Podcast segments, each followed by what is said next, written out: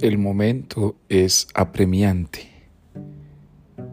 Cada uno de nosotros está viviendo momentos muy significativos en nuestra iglesia, no solamente por lo bueno que puede haber dentro de ella, sino también por los signos de persecución que nos está correspondiendo enfrentar.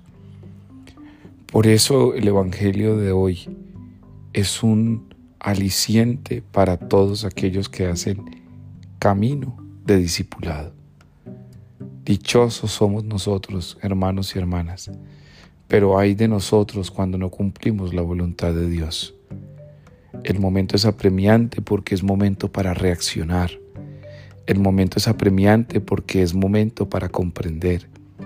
Es apremiante porque requiere que todos y cada uno de nosotros pueda sentir dentro de su interior que Dios está con nosotros pesar del dolor y la persecución, a pesar de todos aquellos ultrajes que personas creyentes y no creyentes están realizando en contra de nuestra iglesia.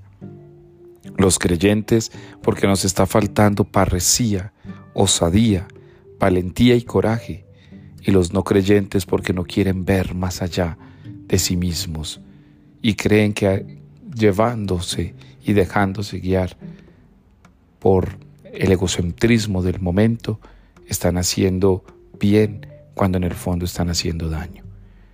El momento es apremiante, sí hermanos, pero es apremiante con esperanza, es apremiante con fe, es apremiante con verdad, es apremiante para la caridad, es apremiante para actuar a favor de Dios que está con nosotros.